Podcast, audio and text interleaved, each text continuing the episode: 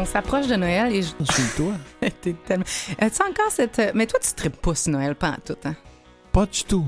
C'est ça. Moi, je, je tombe. en ma- On fait pas, ça fait pas changement sur tous le les autres sujets. Moi, je tripe sur Noël et on s'en rapproche. Il reste moins euh, d'un mois euh, avant de fêter, euh, d'accueillir le Père Noël, bien sûr, parce qu'il existe, hein, Dieu le sait. Ah, mon Dieu. Et j'ai écouté Klaus. mon seul problème avec le Père Noël, c'est qu'il a été inventé par Coca-Cola. En dehors de ça, c'est correct. Oh mon Dieu, mais tu réponds tellement à une de mes questions de la semaine. Ça, c'est mon genre de réflexion. Écoutez, on va parler de Noël pendant probablement le prochain mois, mais de beaucoup d'autres choses. Également, Emmanuel Robitaille, Robert Blondin avec vous pour les 90 prochaines minutes. J'espère que vous allez bien, euh, tout le monde. J'allais justement dire que j'ai écouté Klaus sur Netflix cette semaine. Je vous le conseille fortement. J'ai pleuré, mais je suis vraiment pas une référence parce que j'ai les neurones miroirs un peu activés. Hey, j'espère que vous allez passer une belle heure et demie avec nous autres. Bienvenue à Aime la vie.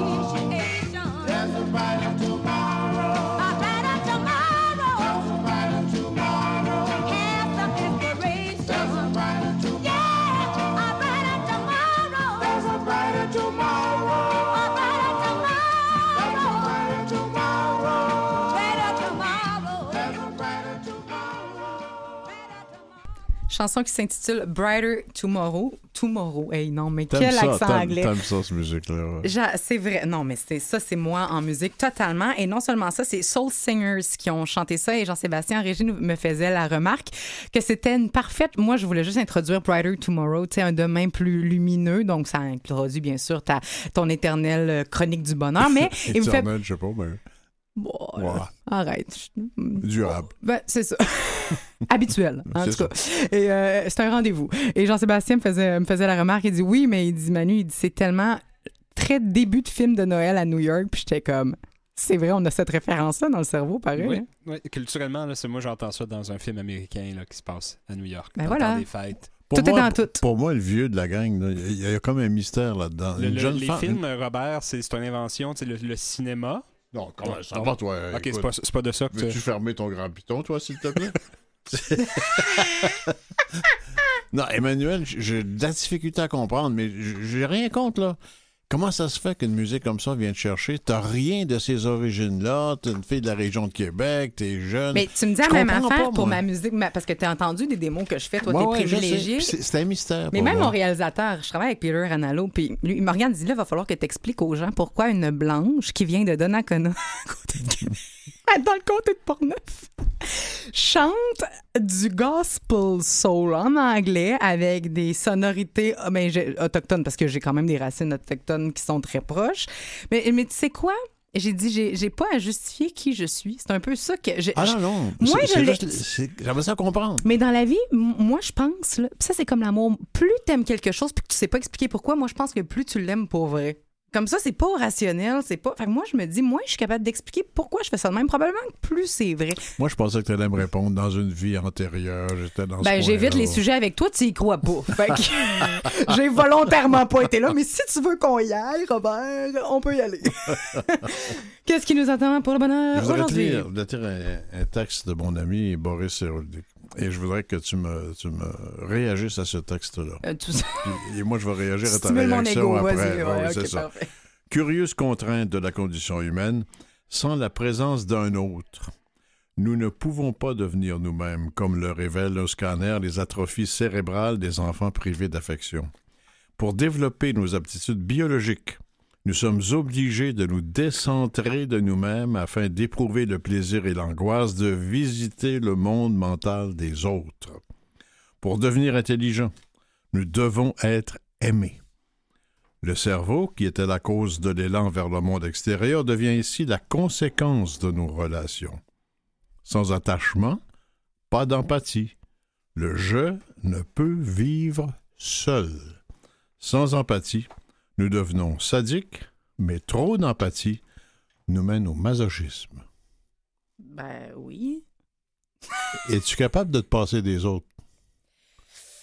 Ah, mon Dieu, quelle grande question. Je, oh, mon Dieu, je pense que je suis davantage capable qu'avant.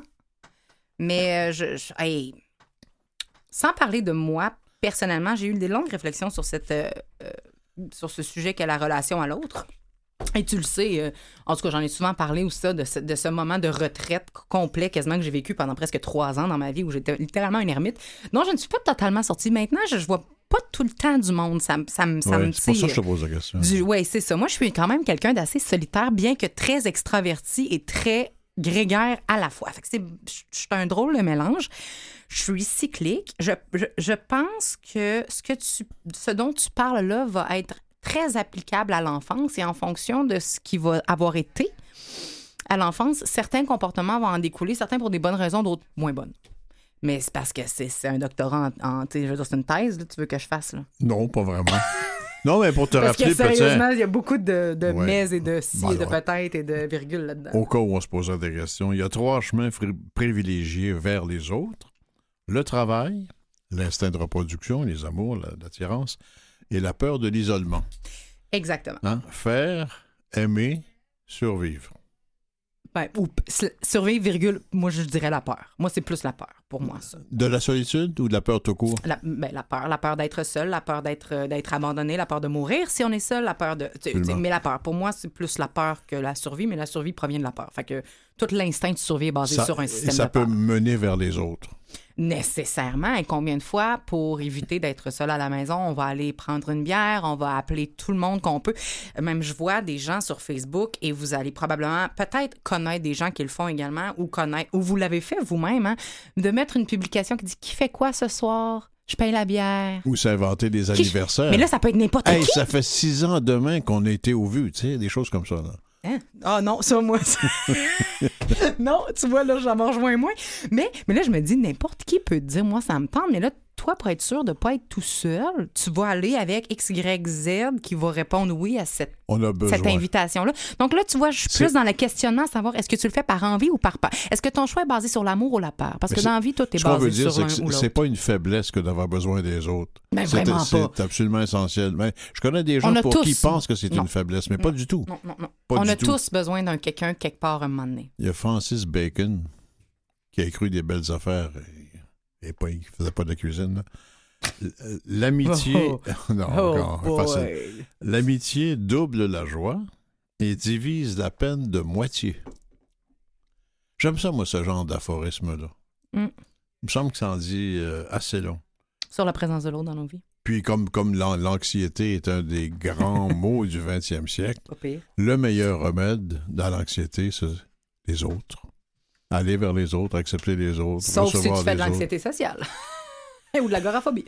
Ouais, ça, tu vois, là- je mettrais un petit bémol là-dessus. Euh, Parce que, parce que pour d'autres, pour certains, le fait d'être en présence de l'autre, d'avoir à se livrer à un autre, d'avoir la peur de ne pas être aimé pour qui nous sommes réellement dans un. Parce que pour te soulager de ta peine, il faut que tu la livres. Faut que, faut que- Des fois, tu n'es pas obligé, juste la présence de l'autre peut suffire, mais il y a quand même une vulnérabilité là qui peut être menaçante pour certaines personnes. Quand même. Est-ce que d'après toi, les gens qui vont, euh, qui sont 17 ou 18 000 ou 20 000 à une partie de hockey ou de football, ils sont avec les autres ou ils sont tout seuls à la partie? Euh, S'ils vont tout seuls, probablement qu'ils sont tout seuls. S'ils sont quatre chums de gars, probablement qu'ils sont les quatre chums de gars ensemble. Mais peut-être qu'il y a une relation mais- avec, la, avec ce qu'ils regardent aussi, plus qu'avec les autres. Crier en même temps que 17 000 autres, il me semble qu'on doit se sentir moins seul. Moi, je suis pas d'accord. Bon, ben, coup, on... C'est encore une bataille nordique Ben, canadienne. en, en ça, fait, là? ah mon Dieu, hey, je peux pas embarquer ben, ben là-dedans. J'ai écouté ça une fois, j'ai failli pé- péter une crise cardiaque. Mais euh, l'idée, c'est que je, je pense que quelqu'un qui va vivre une réelle solitude, et, et j'ai parlé du sentiment d'appartenance et de la solitude à On est tous des humains, une autre émission euh, à laquelle je suis à la barre, euh, que vous pourrez aller écouter d'ailleurs si ce sujet-là vous touche, puis que vous vous questionnez, des fois je me sens seule, il y a plein de monde, je comprends pas, ou des fois j'ai envie d'être avec d'autres mondes, d'autres fois j'ai pas envie. C'est complexe quand même. Et euh, je pense qu'une solitude intérieure ne peut être comblée par aucun nombre, en, en nombre de, de- de gens. C'est pas Je ça. le savais qu'on trouverait un terrain d'entente. Hmm.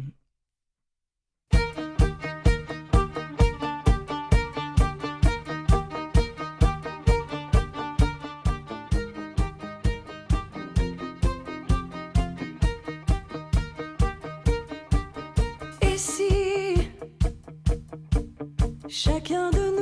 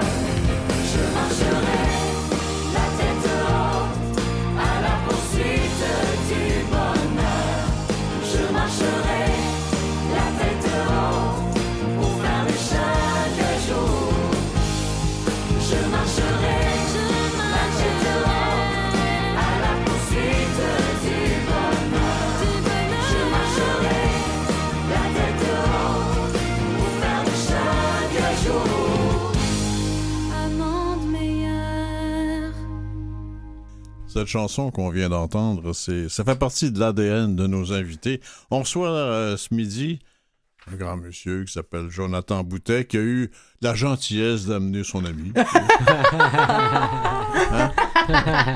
Qui s'appelle Joël Doré Hébert. Jonathan, ça va bien? Oui, toi? T'as l'air de bonne humeur, matin. Oui, je suis content. T'es content d'être là? Ouais. Ça, cette chanson-là, tu la connais bien, là. Ben oui. Je te soupçonne de pouvoir la chanter de temps en temps. Ben certain. On parlait à ton ami un peu, euh, à Joël euh, Doré Hébert. On parle, on parle d'un mouvement qui est assez intéressant, merci. On peut le résumer un petit peu pour commencer. On va le détailler. Ben oui, tout à fait. L'Académie des arts Trouve ta voix, c'est euh, un organisme qui offre des ateliers artistiques à des gens qui ont une différence. Donc, euh, soit une déficience intellectuelle, physique, auditive, un trouble du spectre de l'autisme ou un TDAH. Et pourquoi vous vous intéressez? C'est vous qui l'avez parti, ce mouvement-là? Oui, oui, c'est moi qui l'ai fondé euh, il, y a, il y a maintenant six ans, euh, suite à un voyage que j'ai fait en Turquie, à Istanbul. Euh, c'est un stage, en fait, que j'ai fait pendant un mois dans un organisme semblable. OK. Puis euh, le propriétaire euh, m'a dit pourquoi tu pars pas le tien au Québec. Puis c'est ça là. à- au départ, je trouvais que c'était un peu fou comme idée. Puis finalement, ben, j'ai décidé de, de démarrer le Au départ, vous aviez un passé du côté de la musique un peu, non? Absolument. Euh, moi, je suis, je suis chanteuse de profession et euh, je, je faisais des spectacles. J'enseignais beaucoup aussi dans des écoles. J'avais mon école privée avant aussi. Et c'est-tu, c'est-tu plus intéressant, plus, euh, je sais pas, intéressant, euh, stimulant que de, que de s'occuper de ces gens-là? C'est vraiment autre chose, euh, mais c'est extrêmement valorisant, en fait. C'est de les voir euh, se développer, évoluer. Puis, euh, je pense que ce qui était extrêmement rafraîchissant, c'est toute la reconnaissance que les participants pouvaient avoir parce que un lieu du genre n'existait pas nécessairement, particulièrement pas dans les Laurentides. En fait, il y avait peu d'activités artistiques pour, pour les gens différents. Donc, euh, c'est ça, il était tellement Vous êtes, heureux. vous êtes où dans les Laurentides? On est à Rosemère maintenant. Au départ, le projet a démarré à Sainte-Thérèse. On donnait aussi des ateliers à Boisbriand, mais vraiment dans les basses Laurentides. Et ça touche combien de personnes? Maintenant, plus de 125 participants chaque semaine. Donc, Jonathan, euh, tu, tu y vas depuis un bout de temps, toi? Euh, oui, quand même. oui, 4 ans. à peu près, Quatre ouais. ans à peu près. Toutes Et les tu- semaines? Chaque Tu- semaine. Chaque semaine. Et tu, Wow. y, tu y fais quoi? Euh, je fais de l'art plastique. Euh, je fais du karaté. Puis je chante beaucoup. Mhm. Hey, c'est quoi? le- Fais-moi le lien entre ces trois affaires-là. Un gars qui fait du karaté, il fait aussi des arts Il est plastiques. multidisciplinaire. Tu tiens ton pinceau d'une main puis tu te garoches sur une toile, c'est quoi? Non, c'est parce que euh, le matin, on a des activités le matin. Puis Ouais. après, je me pratique pour. euh, parce qu'on a un gros spectacle qui s'en vient. Puis nous autres, on se pratique beaucoup à, à la fin. Mhm. C'est pour ça qu'on a Oui. des chansons à pratiquer. Tu veux dire qu'on a deux types d'ateliers. T'es dans deux types d'ateliers On différents, a toi. deux types d'ateliers, moi. C'est ça, lui est dans les ateliers d'exploration. Alors, chaque semaine, il va essayer une nouvelle discipline artistique en art de la scène puis en art visuel. OK. Ça, c'est des ateliers qui sont gratuits. Donc, vraiment, euh, c'est ça. Il peut faire autant du karaté euh, musical qu'il va faire euh, de la danse ou du chant, du théâtre, de la peinture. C'est vraiment varié. Mais quelqu'un m'a dit que le chant, t'aimais ça particulièrement, toi. Mhm. Oui, beaucoup. Puis Oui. j'ai chanté aussi avec Paul Darèche aussi. Voyons donc. Pas Paul d'Arèche. Oui, monsieur. Ben voyons donc. C'est pas vrai. vrai. J'ai chanté Personnage avec Paul Darèche. Ouais. C'était Sacre, vraiment t'es magique. chanceux. J'aimerais ça avoir chanté avec Paul Darèche, moi. Y a-tu y a-tu été gentil avec toi? Pas mal. Pas mal. Qu'est-ce que vous avez Toi, chanté? t'as été gentil avec lui? J'ai chanté Personnage avec. Oh, wow. Hey, c'est c'est vraiment chanceux.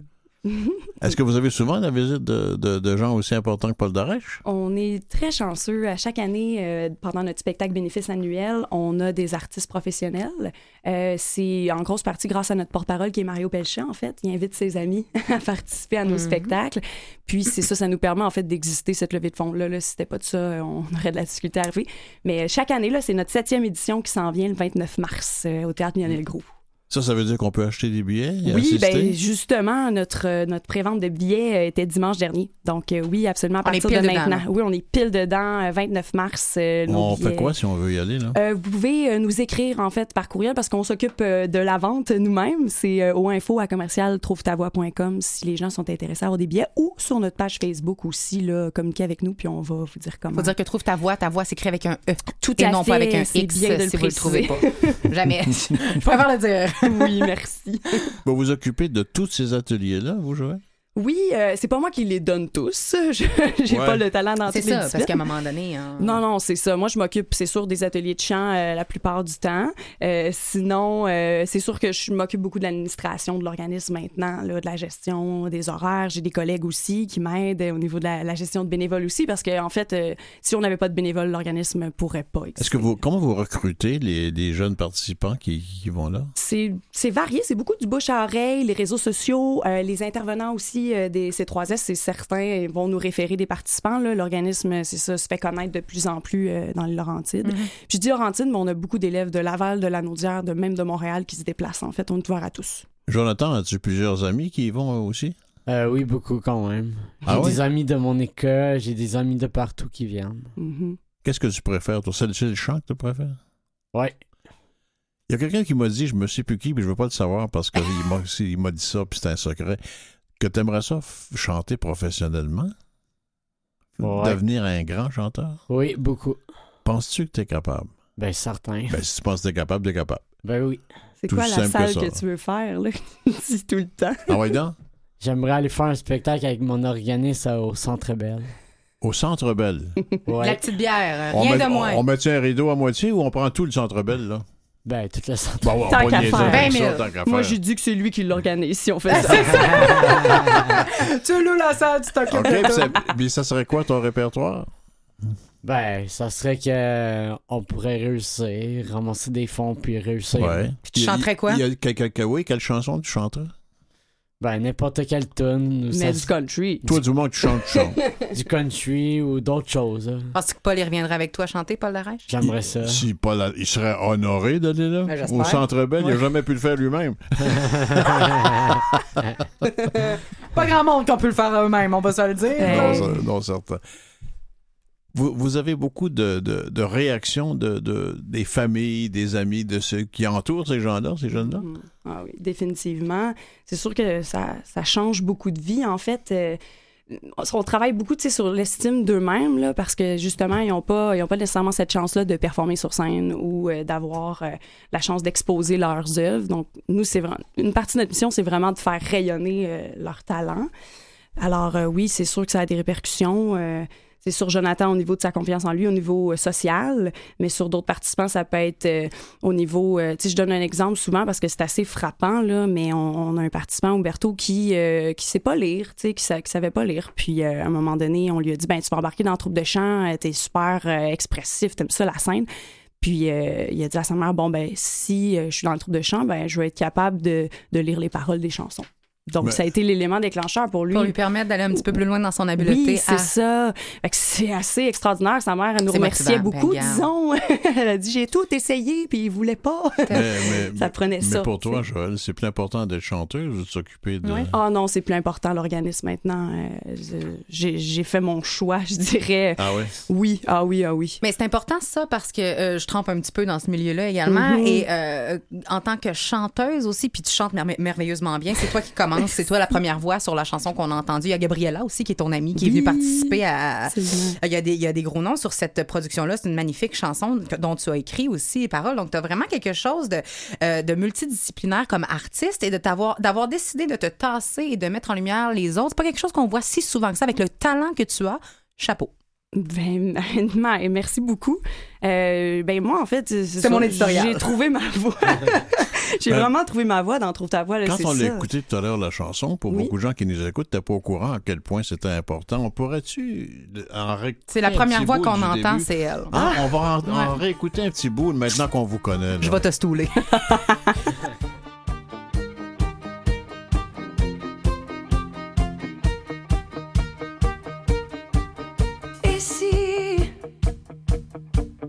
chacun de nous essaie de voir un peu plus grand Ici, pour un instant On, écoute, on continue d'écouter. Vous la connaissez? Ça, c'est Samantha. Ch- Chantez avec un peu. Ensemble. Je suis pas le seul qui croit aux apparences.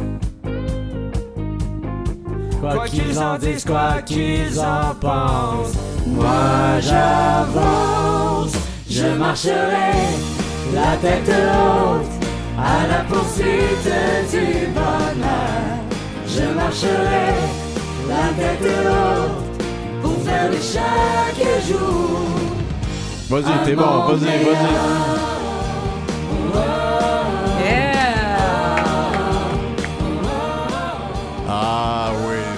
Belle chanson. C'est une très belle chanson qui résume bien tout le mouvement que vous, que, que vous avez. Merci de l'avoir fait pour nous. On n'est pas Paul Darèche. Merci d'avoir accepté de le faire pour nous aussi, ça quand même. hein, parce plaisir. que. Diminuer un peu là. Oui. C'est pas, c'est pas Paul Darèche qui veut rentrer? Non, c'est pas lui. Non, non, c'est pas lui. Mais écoute, Joël, parce qu'il nous reste quand même un, un deux minutes, puis il y a une semaine assez importante qui s'en vient là, au début décembre. Absolument, c'est la semaine Art et Différence, c'est un projet euh, qu'on a mis en place. C'est la première édition en fait. Euh, c'est en partenariat. C'est la première euh, édition. Oui, c'est notre première Oh. édition. Euh, c'est ça, on mettait beaucoup en valeur les arts de la scène. Euh, C'était un peu là nos contacts, puis on s'est dit ben là, on veut faire rayonner les gens aussi en art visuel.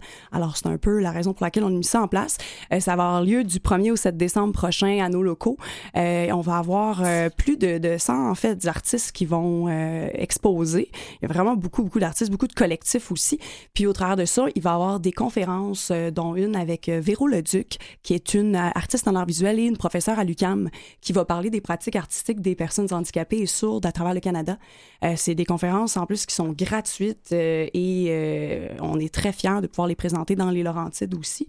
Donc euh, ça, et on va avoir aussi des ateliers, euh, en fait des activités artistiques immersives pour euh, faire comprendre un petit peu les réalités, les différentes réalités des personnes différentes. Qu'est-ce que tu entends par immersive? Euh, en fait, on s'immerge en, on s'immerge en Exemple, ouais. Oui, c'est ça. Exemple, on va avoir la maison TDAH. Alors, euh, les gens vont pouvoir euh, mettre des écouteurs et se mettre dans la tête carrément d'une personne qui a un TDAH, mieux comprendre dans le fond sa réalité. Euh, alors, ça, c'en est un exemple. Wow. Euh, C'est bon c'est aussi pour les TDAH de 78 ans, ça. oui, c'est bon. euh, oui, ou de, de 31 ans comme moi. Ouais, Donc, c'est ça. euh, oui. On lève tous la main, je pense, ici, Ouais, sincèrement. là. Les artistes, hein, en général. Mais Euh, bon, il c'est faudrait, quoi? il faudrait qu'un jour que ça se fasse aussi ailleurs que, que dans cette région-là, hein, région de Québec, les, C'est les, les- vrai. l'Estrie, euh, Ben, partout. S'il y a des gens qui nous écoutent qui ont envie de se partir euh, une- un trouve ta voix ailleurs euh, sur la rive sud, j'en entends souvent parler là, que les gens aimeraient avoir ce genre Ben de oui, service. mais je comprends. Moi, je suis toute oui. Euh, pour le moment, je pense pas que j'ai le temps ou l'énergie de moi-même en démarrer ailleurs. Bon, ben, mais, on, on lance l'idée. si là. quelqu'un veut qui nous écrive, on va être Et il y a bien votre content. spectacle le 29 mars, on 29 l'oublie pas. Merci à vous deux. Merci, Merci. à Très vous. gentil. Bravo. Euh, Vous écoutez Aime la vie. De retour euh, à Aime la vie avec Robert Blondin, Emmanuel Robitaille. Jonathan et Joël sont partis. Jonathan s'est fait un petit peu couper le sifflet avant de partir. Il voulait absolument dire un beau, gros bonjour à tous ses amis, On tous le ses fait amis. pour lui, là. Ben, je vais le. je vais- Tous les amis de Jonathan, là. Il a trouvé ma voix pour parler pour lui, tous ses amis avec qui il travaille à Trouve ta voix. Ben, un gros, gros salut, puis bonne chance à tout le monde. Bon spectacle à tout le monde et bonne semaine du 1er au 7 décembre également euh, pour, pour cette première édition, pour souligner la différence. Et là, on va retrouver dans quelques instants Sophie Ginoux qui nous parle de bars protéinés, de bars tendres. Qu'est-ce qui est bon, qu'est-ce qui est pas bon, qu'est-ce qui goûte bon, qu'est-ce qui goûte pas bon, puis on peut-tu prendre quelque chose de bon pour la santé puis que ça goûte bon dans notre bouche également? Nous en informe, nous informe davantage sur ce sujet-là dans quelques instants.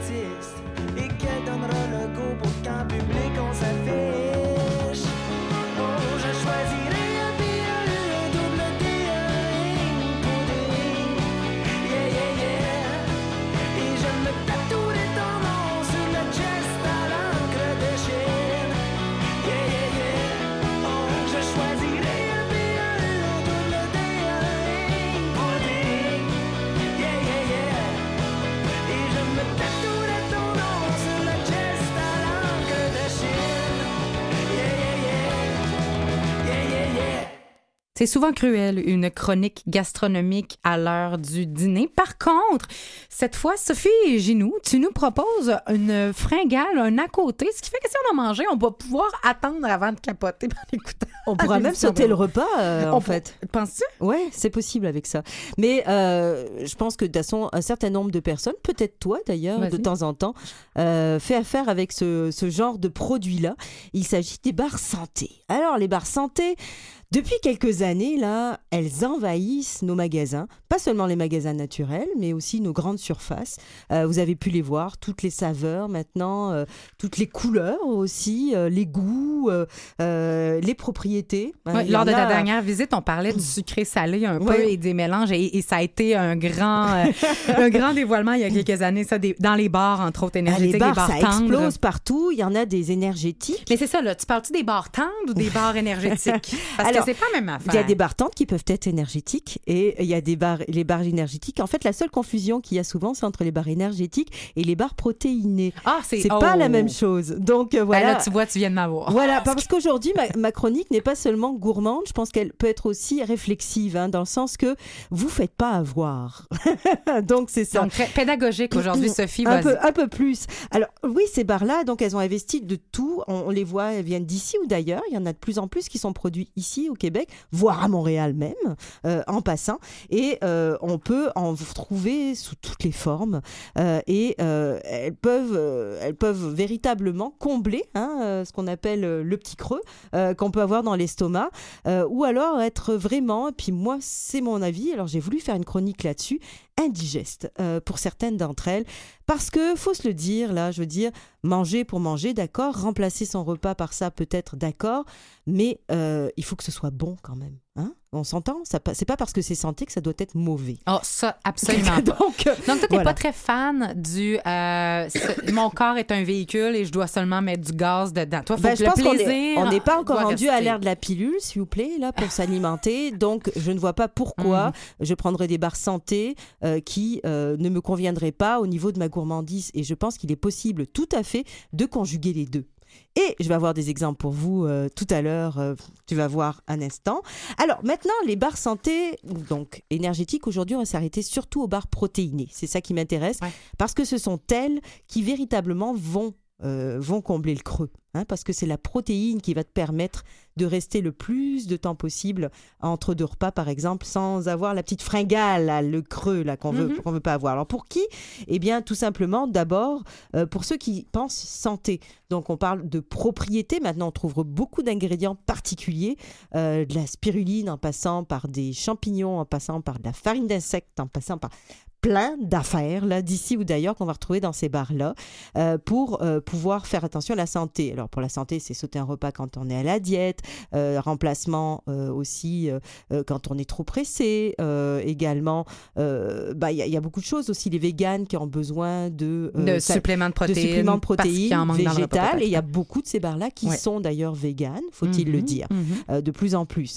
Euh, donc le manque de temps, je l'évoquais. Euh, et également le support pour le sport. Mais Hein? j'allais dire, moi, là, c'est sûr que tu me dis Et barre la protéinée. concentration. Barre protéinée, là, je pense à faut que j'aille au gym parce que je ne dirai pas la marque, je ne dirai pas la sorte, mais moi, j'en avais une que j'ai mangée souvent et qui est excellente au goût, mais j'engraissais parce que je la mangeais comme des barres de chocolat, tu sais, puis ça Ok. marchait pas pendant tout, puis je vais pas au gym. Fait que je me suis dit peut-être que finalement, c'est pas super gagnant mon affaire parce qu'elle était très calorifique, elle était excellente au goût, le but était pas gagné, j'avais faim pareil, puis bref, ça marchait pas. Fait que faut être quand même judicieux, que Et tu remplaçais pas un repas avec ça? euh, ben, je Non. pense que finalement, j'y arrivais pas Donc, parce que je pense que ça m'ouvrait plus l'appétit que d'autres choses. Oui, c'est ça, parce qu'en fait, ça t'aide vraiment dans le cadre de sport, hein, quand tu veux euh, justement faire de la Oui, récupération. mais tu dépenses, c'est ça. C'est ça, Ben oui. et aussi la prise de muscle, hein, pour ceux qui veulent véritablement Mhm. prendre en... Ça, Ouais. ça aide beaucoup. Donc, on, on parle beaucoup de protéines. Ça, ce sont des bonnes protéines, contrairement à d'autres protéines que je nommerai pas en poudre, qui, elles, sont beaucoup moins bonnes. Euh, donc, voilà. Alors, euh, ça, c'est pour le public, le public cible. Donc, ça peut être quand même monsieur et madame tout le monde, hein, qui peut avoir des Je pense objectifs qu'on peut tous avoir besoin à un moment donné d'avoir quelque chose Puis dans moi, j'en ai toujours ou avec dans moi sac. dans ma, Oui, dans ma ça. sacoche. Voilà, parce que quand j'ai pas le temps, euh, bien, ça aide, Ouais. vraiment. Euh, donc, c'est ça. Alors maintenant, euh, qu'est-ce qu'on recherche à l'intérieur d'une barre Ouais. protéinée, vraiment, là, OK? Le nombre d'ingrédients, par exemple. Donc, oui, c'est bien qu'on ait de la farine de fourmi à l'intérieur. OK, c'est bien protéiné, la farine de fourmi. Mais s'il y a 15 euh, ingrédients autres en arrière, et notamment, par exemple, euh, tout ce qui est ingé- ingrédients hydrogénés, comme l'huile de palme, etc., je pense que la farine de fourmi, on peut, on peut se la garder pour soi, ça sert absolument à rien. Euh, donc, donc c'est ça. Alors, Donc, Le- lire les étiquettes. lire les étiquettes, c'est une bonne chose quand on va acheter une barre, et le moins d'ingrédients possible, c'est encore mieux. Parce que moi, j'ai déjà vu du fromage. Ça, ça sort, mais quand même, dans le sens où lire les étiquettes, c'est important parce que j'avais. Moi, j'ai. C'est écrit en petit, par exemple, Je sur suis les je vous le à la maison, Ouais. mais euh, puis j'en parle souvent de ça, mais je triche encore. Puis moi, ma grosse recherche, c'était le fromage, de remplacer le fromage. Et j'avais trouvé un fromage qui s'appelait genre fromage veggie, tu sais. mais la première chose qu'il y avait en arrière, en lisant l'étiquette, c'était de la protéine de lait. C'est de la protéine, la- la- en tout cas. je- Donc, c'est de la protéine animale. Et là, je me suis dit, ça fonctionne pas. Donc, c'est important d'aller lire ce qui est là, vraiment. Absolument. Et c'est le cas pour tout, mais. Et puis c'est vrai que pour les véganes, ce genre de bar-là, euh, ça permet évidemment donc Ouais. de, de- de- de vraiment euh, combler hein, des besoins euh, qui peuvent être réels, Ouais. et notamment en protéines gé- végétales. Donc c'est cela. Maintenant, après, le deuxième point, euh, c'est euh, les protéines elles-mêmes. Alors, il y a plusieurs écoles là-dedans. Je dirais, pour des besoins d'ordre de diète, sauter le repas, etc., un minimum de 10 grammes de protéines par barre, c'est important. Pour les sportifs, allez jusqu'à 15 grammes, parce que là, vous avez besoin de fournir de l'effort. OK? Moins que ça, oubliez ça. Et puis, il y en a plein sur le marché qui ont moins de 10 grammes de protéines, je peux vous le dire. Donc, euh, c'est un deuxième point. Troisième point, les fibres. Et c'est bien de prendre des protéines, mais il faut aussi les éliminer. Donc 2 grammes de fibres ou moins, 2 grammes de fibres minimalement dans vos barres. Ça, c'est important. Est-ce que- Regardez dans parce les que ça peut en être trop concentré en protéines puis pas qu'on ait les autres nutriments nécessaires à ce moment-là? Ou ça, c'est un mythe? Non, non, non, non, non, non. Véritablement, les bonnes barres vont toujours avoir minimalement 2 grammes de protéines, 2, grammes de fibres, excuse-moi. Euh, les sucres. Ah, ben là. Alors, là aussi, il y a deux écoles de pensée, OK? Ah, ouais. Ah oui, oui, oui. Bon, il y en a qui disent il faut le moins de sucre possible. D'accord, je suis d'accord avec ça. Moins de sucre, c'est toujours mieux. Mais si c'est au détriment du goût, là, est-ce qu'il vaut mieux avoir plus de sucre à l'intérieur de sa barre et avoir du plaisir à la manger et la manger ou la laisser de côté parce que justement elle est insipide et fade C'est ce que j'allais dire. Ou développer une relation euh, malheureusement triste et malsaine avec la nourriture et avec nos nouvelles habitudes de vie qu'on essaye de développer. C'est ça, tu prends une barre santé, ouais. là, c'est pas pour euh, avoir du déplaisir à manger ta Non, barre santé. Euh, donc moi, je fais partie de cette école-là où je préfère avoir un petit peu plus de calories, également un petit peu plus de gras. S'il le faut. Tu sais, si on a un peu de lipides à l'intérieur, c'est pas si grave que ça. Là. Il faut quand même que ça puisse te tenir un Puis moment. il faut pas oublier que c'est pas parce qu'on prend une barre, une barre santé une fois qu'on on mange de la poutine le soir puis qu'on mange euh, 14 tranches de bacon le matin. Tu sais, dans le sens où il y a aussi toute cette zone-là où Oui, si ta barre est un petit peu plus sucrée ou un peu plus grasse, ben, Ouais. en ayant un des repas équilibrés autour, c'est pas grave. Évidemment, faut pas aller sur le maximum de lipides, mais là, on est dans une barre protéinée. C'est ça, ça dépend ce qui minimalement aussi. entoure aussi la, la, la barre Voilà. Alors journée. maintenant, on fait le test. Moi, j'aime ça. J'en ai testé beaucoup. Toi aussi, j'imagine. Quelques-unes, oui. Quelques-unes. Et euh, en l'occurrence, je te donne la preuve par l'exemple justement de ce qui est santé et bon et de ce qui est santé et moins bon. Euh, et pourtant, ce n'est pas que ce soit mauvais au niveau de l'approche. Euh, je te parle des barres Lendish, par exemple. Alors là, je t'ai apporté un exemple. Elles sont ici au... euh, c'est c'est une barre Lendish. C'est produit à Montréal. Et euh, c'est au, euh, aux champignons et à, Hein? à- justement à la farine de- d'insectes. Et euh, tu vas, je te ferai goûter en ronde tantôt. C'est euh, personnellement, je la trouve assez insipide. OK. Euh, OK, et elle est dans je des trouve pas ça bonnes. dommage. Je trouve ça dommage parce que euh, l'idée est là, le concept est là, mais regarde en termes de texture, de saveur, c'est pas ça. Euh, et, et- Ah, puis ça goûte fort. Et oh, ça- wesh. Est-ce que tu la mangerais? Non. Même si c'est extrêmement Ah, santé, là. C'est très très bon Mais pour non, la mais santé. hein. Qu'est-ce qu'il y a là-dedans? il y a des, il y a des, il y a, oui, il y a des Non. champignons. Non. Il y a de la farine d'insectes. Il y a- plusieurs choses. Il y a quelque chose que vraiment je très bonne. Donc euh, voilà. Alors c'est le genre de choses que La oui, cannelle, OK, c'est la cannelle qui goûte trop fort. mal à la limite la cannelle, il y en a qui aiment ça. Alors la seconde par exemple, c'est la Vega. Elle, c'est pas produit au Québec, j'en suis désolée, mais tu la, tu la, tu la Mais je, consomme quelques produits de, de Vega et Oui, je- tu la, tu la, tu la elle, est, consommes. elle est très... Elle, elle- elle a son poids. Et Je elle a pas la vraiment, barre, je elle, a choses. elle a vraiment sa saveur. Oui. Elle, vraiment, elle, est à, au chocolat et. euh, Je goûte sans permission. Oui, je- absolument. Et au beurre de cacahuète. Et sincèrement, ça, je la prends le matin, j'ai pas Ouais. besoin de manger à midi. Il y a 20 grammes de protéines là-dedans. 20 grammes de protéines. Et ça, c'est pour moi. Et puis, c'est bon. Ah mon Dieu, mais là, on est c'est le jour puis la nuit. Est-ce que c'est bon? C'est bon. C'est bon. Ben voilà. Donc, tu as compris, euh, je pense, le message. Messieurs, dames, c'est comme tout, faut pas en abuser, hein, des barres santé. C'est pas là pour euh, euh, aller en, en guise de dessert en plus de la poutine. Exactement. Euh, mais, Mais, mais on peut ça rester en vient, santé. combler, ça vient combler quelque chose, ça vient combler un vrai besoin santé. Il y a beaucoup de véganes qui utilisent du véga. Et on peut rester dans la santé et dans le plaisir tout en même temps. Alors en méfiez-vous, méfiez-vous. Ouais. Voilà. Merci Sophie Ginou. Bienvenue.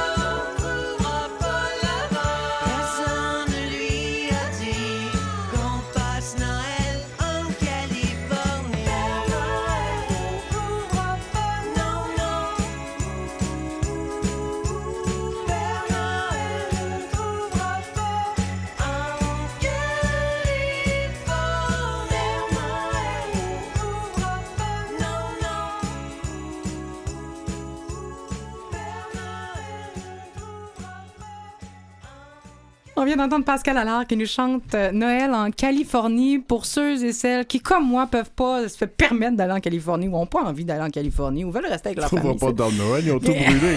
On a quand même d'autres options et elles sont beaucoup plus proches euh, de nous et c'est notre sommeur d'arc-en-ciel préféré qui va nous les proposer. Charles-Édouard Carrier est en studio. Bonjour à vous deux, ça va bien? Comment Allô, ça va, allô? toi? Oui, ça va très bien, merci. Qu'est-ce qui se passe euh, le 1er décembre? Euh, Euh, c'est c'est mon hypothèque, là. le loyer! On paye le loyer! C'est vrai. C'est vrai. Bon, ben voilà, ça termine ma chronique. Alors, hey, bye, c'était As-tu le fun, as-tu- merci. as-tu d'autres questions? Non, ben là, ça va aller. Ben écoutez, le- pour le bien de la cause, je vais, je vais quand même continuer. Euh, 1er décembre, donc, euh, chanson de Noël à la radio. Ah, mais c'est parce que moi, ça fait longtemps que c'est commencé, Ben les oui, chansons de Noël. c'est- la date butoir. Après ça, ben, raison. a de- depuis longtemps remplacé les décorations d'Halloween par celles de Noël. C'est vrai. En attendant la Saint-Valentin. hein, Oui. Parce qu'on sait que le 27, euh, 27 décembre, 27 c'est la décembre, qui embarque. C'est vrai. Euh, on commence à faire les X sur le calendrier, hein, les parties de bureau, souper de Noël en famille, euh, les retrouvailles. On ouvre le calendrier de, de l'Avent aussi. Hein, Absolument. Qui est rendu à 32 jours, celui de la Reine des Neiges. Je vais juste vous le dire, moi, je trouve que ça n'a pas de bon sens. Bon, c'est 32 correct. Je vais arrêter. Non, mais je vais La veille- arrêter. De nous parler du carême, là. Non, non, mais c'est parce que je trouve que Ah, c'est aberrant. Continue, ça, c'est comme reporter l'Halloween. Ça n'a pas 32 jours, un calendrier de l'Avent. Continue. Mais c'est aussi hein, une, une avalanche de courriels dans les boîtes dans, dans, dans les boîtes courriels justement de Black Friday, Mhm. play- euh, pré-Black Friday, pré-pré-pré. Black Friday, Cyber Monday, c'est rendu absolument euh, Ridicule. Oui, quasiment. Non, mais je vais le dire pour Tu toi. peux le dire merci. Ça me fait plaisir. Euh, et donc, euh, comme si en fait Noël passait par justement les aubaines sur les accessoires électroniques euh, avant, avant tout le reste en fait. Mais est-ce qu'il faut réellement aller au Best Buy pour pouvoir goûter à la magie des fêtes? C'est la question qu'on se pose. Ben, j'espère que non, là. J'espère que non. Ben, Ben, absolument pas. Summer Non. de bonnes nouvelles, là, Summer plaît. d'arc-en-ciel de bonnes Ouais. nouvelles. Euh, donc non, on va parler en fait euh, Noël en ville. Il y a plein d'activités gratuites qui commencent en fait à partir là, justement là, de, de, de, de- de- du début décembre, où justement euh, ben, on invite les gens à venir célébrer euh, à l'extérieur principalement. Euh, à Montréal, donc dans une dizaine, d'activités. Il y a le site mtl.org qui recense à peu près tout ce qui s'organise dans tous les quartiers, les environs de Montréal, incluant la rive nord et la rive sud, euh, justement pour célébrer le temps des fêtes. Euh, par exemple, ben, un des lieux euh, de prédilection, euh, c'est évidemment le Vieux-Montréal. Le décor en tant que tel du Vieux-Montréal est déjà assez enchanteur avec les lumières et tout ça, mais là, en temps de Noël, on a le Montréal en fête euh, où il y a plusieurs activités. Par exemple, on va retrouver là, des stations de feu de camp, chocolat chaud, il y a des films à l'extérieur qui vont être présentés, marché de Noël et tout ça, et on transforme la plage d'un quartier en une place nordique. Donc ça, c'est déjà commencé et c'est jusqu'à en fait jusqu'à Noël. Sinon, ben il y a la rue Prince-Arthur. Ça a commencé tout petit cette euh, espèce de rassemblement là. maintenant, bon, c'est beaucoup plus grand. On appelle ça le village du vilain sapin de Noël.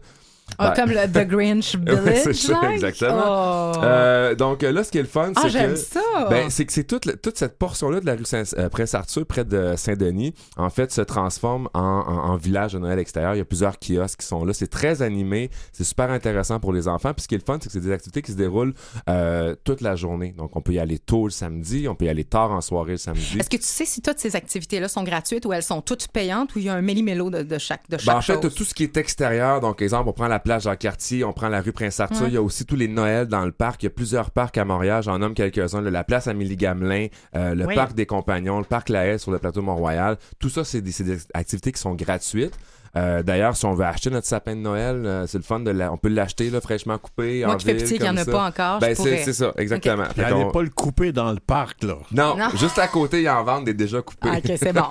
Faites affaire avec des professionnels. Merci. Euh, Super, oui. Ce qui est le fun aussi, euh, Pointe à la Carrière, là c'est payant par contre. Euh, Pointe à la Carrière, on fait une exposition Bien, en fait, bien, qui, bien qui sûr. présente euh, quatre différentes versions du Père Noël. Donc, euh, qui est le vrai Père Noël? Le pétage de ballon. On brise vos rêves. Venez, venez à ça. Pointe-à-Calière où on brise vos rêves. Non, mais tu vois, il n'y a pas juste le Père Noël, le Coca-Cola. Il y en a quatre. ah ben, Saint-Nicolas, puis tout ça. Exactement. Sûr, Alors voilà, donc euh, Pointe à la? Carrière, euh, Pointe à la Carrière, c'est-à-dire là, ce, ce, ce- va, va nous les présenter. Euh, L'autre chose aussi qui est le fun, c'est qu'au Château Ramsey, on, explore en fait différentes traditions du temps des fêtes euh, à travers l'exposition qui s'appelle Autour d'un foyer, tradition du temps des fêtes. C'est assez clair. hein. Je pense que le titre dit tout. Oui. De rendu là, là, on n'a pas besoin d'aller plus loin. Euh, Noël, ben évidemment, C'est les lumières, hein, c'est tout, tout, tout ce qu'on expose à l'extérieur. Et ce qu'on propose toujours sur le site mtl.org, euh, c'est d'aller en hauteur. Donc à Montréal, il y a différents points de vue euh, en hauteur où on peut euh, appré- apprécier les lumières de la ville. Entre autres, l'observatoire de la place Ville-Marie qui est au cœur du centre-ville qu'on peut, on, qu'on peut, on, peut accéder. Le parc du Mont-Royal qui est une chose aussi. Sinon, ben, la tour du parc olympique, on l'oublie celle-là, mais dans l'est, c'est quand même intéressant. On a une super belle vue sur Ben, tout le mais centre-ville, mais avec un petit peu, un pas de recul. C'est ça que je trouve le fun aussi. Mhm. Euh, sinon, ben, il y a les fameuses cabines de la Grande Roue de Montréal en plein cœur du Vieux-Port. Et là, si on veut voir, en fait, les lumières de Noël, on va pouvoir voir tout le Vieux-Port illuminé en mode Noël, mais à travers la Grande Roue du Vieux-Port. Charles-Édouard, euh, à l'âge que j'ai, et si je me souviens de mon enfance, mon adolescence, Ouais. mes jeunes, je pensais jamais qu'un jour à la radio, on a faire l'inventaire des activités de Noël et ne même pas mentionner la messe de minuit. Ah! Mais t'es- tu dois être content parce que t'étais tanné de n'entendre parler. Absolument, mais, je- mais c'est incroyable. Oui. C'est un signe des temps. Avant, on aurait d'abord parlé de ça. Commencer par la messe à Et la, là, la regarde, basilique t'en- et tout t'en ça. as même pas parlé. Non. Mais Oh Ben, j'aime ça. Night, c'est une belle chanson. Ben- On va se le dire, là. Non? OK. Mais, mais c'est vrai qu'on a complètement, on a changé ça. hein. Là maintenant, on parle d'activités à l'extérieur le samedi matin, les marchés de Noël et tout ça. C'est vrai que ça a changé. Québec, on en parle un peu hein, quand même rapidement. Meilleure destination hivernale du temps des fêtes selon le USA Today en 2016, quand même pas rien. Ben, je vais juste vous rappeler que moi, je, je viens de là. OK, c'est beau, c'est nommé. Ben, c'est correct. Mais ça, ça va te parler le, la- le- c'est le- Donnacona. c'est pas grave. c'est à côté. Mais Bon. fêtait Noël là-bas Continue. aussi. Ben oui. Bon, c'est ça. Hey. Euh, Québec cité.com, euh, c'est le site où on recense en fait ce qui est le fun les plus beaux endroits illuminés à Québec. Fait que là on présente, on va aller faire tu sais, pour les Champlain, Instagrammeurs là, allez c'est vous promener allez là, dans vous le allez petit avoir les Champlain. plus belles les plus belles photos. Il y en a un pas pire du côté de Ville-Laval actuellement, là. la gang de Cavalier. Illumini avec Ouais. ouais, exactement. Euh, donc euh, les trois endroits les plus beaux Montréal, à Québec pour prendre des photos, le- la rue du Petit Champlain, évidemment, la place Ah, ben, Royale, euh, bon incontournable. On peut faire des tours guidés à pied avec des personnages de la Nouvelle-France qui vont nous expliquer comment on célébrait Noël dans, à l'époque de la Nouvelle-France. Super intéressant. Sinon, ben, il y a la place de l'Hôtel de Ville avec un marché de Noël européen, au-dessus de 80 kiosques qui sont là pour faire du magasin. Tu vois, moi, je m'attendais pas à l'âge que j'ai, 34 ans, qu'un jour, on allait faire une chronique sur Noël à la radio et qu'on allait pas parler de tour en calèche. Ben Félicitations! Bravo! Bravo, parce qu'on va se le dire, c'est un peu, c'est un peu désuet comme activité. Merci. Charles-Édouard, Ben oui, continue. Excuse-moi, il fallait que je m'arrête ici. L'autre chose, ben, la patinoire de la place Diouville, euh, qui est un endroit magnifique aussi. Mais sinon, Château Frontenac, un des endroits les plus photographiés à Québec, le lobby est accessible. Il faut pas se gêner. Château Frontenac, des fois, on dit Ah, mais c'est- cher, j'ai pas réservé de chambre d'hôtel, blablabla. Ils sont, sont hyper ouverts et ils aiment ça. hein. On peut rentrer dans le lobby, on peut se promener dans le Château Frontenac, prendre des photos et c'est magique. Enfin, honnêtement. Pour y je- avoir été, là, tu te sens un peu comme dans le Titanic. Euh, dans les Ah, loges plus. je vois ce que tu veux dire. Non, mais tu comprends. Moi, quand je lui étais, mais j'y étais à peu près en 98. Fait que ça faisait deux ans que c'était sorti. Je l'écoutais encore sur quand repeat. dans je le me hall, pensais là, vraiment con- là. Ah, Dans le hall, tu continues vers le fond pour aller prendre un gin tonic dans le bar. là, Mais il y a vraiment aussi. des aspects oui, effectivement. très, beau très similaires. Vraiment. Ouais, ben tu vois, moi je pensais jamais faire une chronique euh, de Noël. De genre partant. le chanteur rock que je suis ne pensais pas parler des beautés du lobby Ben, du château Frontenac. tu m'as surprise quand même un petit peu. Euh, c'est- une agréable chose. surprise. un, un petit cadeau de Noël maintenant pour, euh, pour conclure. Oui. Euh, le musée des beaux-arts de Montréal offre l'entrée gratuite à partir du 21 décembre Oui. jusqu'au Ça, c'est une 5 ciboulot janvier. de belle idée. Tous les Tellement. dimanches, hein? Non, tous les jours. Tous les jours? Ouais, en fait, on l'avait déjà tous les dimanches, mais là, pour le temps des fêtes, donc du 21 décembre au 5, 5 janvier, janvier. euh, l'entrée est gratuite. Et ça, je trouve que c'est le fun parce que, surtout avec des jeunes enfants, des fois, on sait pas hein, qu'est-ce qu'ils vont aimer, comment, euh, Non. à quel point, là, y a-t-il un style parce qu'on veut explorer les différents musées. Euh, et c'est le fun parce que là, bon, on va là-bas puis on, on regarde, on regarde qu'est-ce que- qu'est-ce qu'est-ce- qu'est-ce qu'ils aiment. C'est la plus grande barrière qui nous empêche d'aller vers l'art, c'est l'argent pour rentrer. Pour Absolument. les gens, c'est très cher. Ouais. Gratuitement, allez-y. Ben, c'est ça. Puis si vous y allez, puis après une demi-heure, vous êtes tanné, ben, on passe à d'autres choses. C'est pas grave. Ça, moi, on l'aurait c'est gratuit. essayé exactement Puis ça. même avec les Voilà. enfants, comme tu dis, s'il y a un manque d'intérêt, si l'enfant finalement va pas bien, une crise de bacon au bout d'une heure, ben c'est pas grave, tu sens pas que tu viens de perdre 150 pièces Exact. parce que tu sais, on va se le dire là, c'est euh, en plus des cadeaux de C'est Noël, très cher. Ça peut faire euh, oui, puis c'est les vacances, on veut on veut s'occuper des enfants, on veut les occuper également. Sacrée Puis les- belle idée, le Mais Ouais. hein, et euh, il y a l'exposition des momies actuellement égyptiennes que moi je vais aller voir dimanche prochain, j'ai très très très Ah, hâte. ben, tu pourrais attendre le 21, ça Commandité par Non. Roger Bourgie. Mais c'est ce que j'allais j'allais te remercier parce que j'attends de la visite de la France, moi, pour une dizaine de jours qui arrive vendredi. Et tu viens de me donner à peu près tout ce que je peux euh, faire faire à cette personne-là pour euh, connaître Noël à Montréal et à Québec, merci beaucoup. Pas de Euh, calèche, pas de messe de minuit. s'il vous plaît. Donc, on- qu'est-ce qu'on a à retenir de ta, ta chronique, Jean-Lédouard? Pas de calèche, tout le monde? Pas de calèche, pas de messe de minuit, ça après beau Noël. Eh, Oui, un sacré beau voilà. Noël. Et un beau Noël à toi, Ah, Charles-Édouard. voit bientôt. Mais tu nous reviens avant Absolument, quand même. hein. absolument. Ah, Merci à vous deux. T'as l'air un peu ramolli. T'es moins rock un peu à matin. C'est vrai, mais c'est parce qu'il a serré sa, il a, il a serré sa moto pour l'hiver, ça y enlève du torque un peu. tu t'es adouci, ça te fait bien. C'est Noël, c'est Noël. Ouais, c'est Noël, c'est Noël. Merci. Bye bye. Bye. Restez des nôtres euh, du- au retour. On parle avec celle qui danse avec le sable dans quelques instants. Vous écoutez Aime la vie.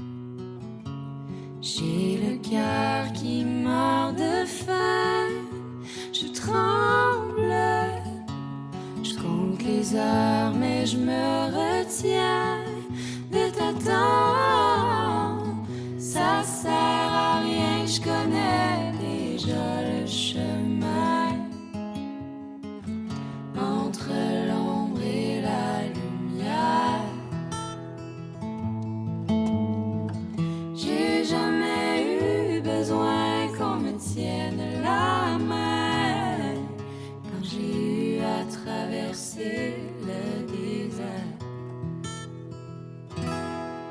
La lune monte, moi je tombe. Ça sert à quoi? Pas besoin de me mentir. Tu pars pour ne plus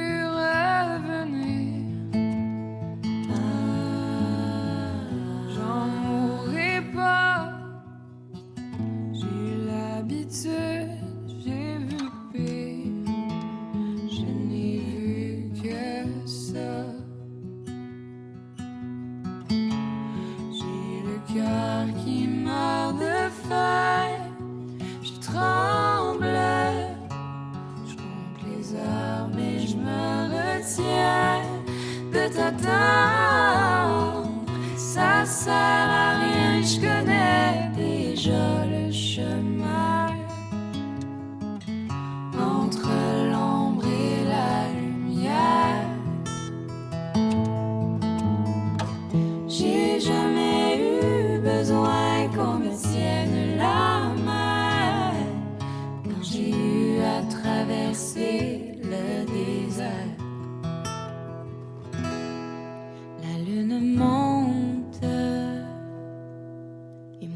moi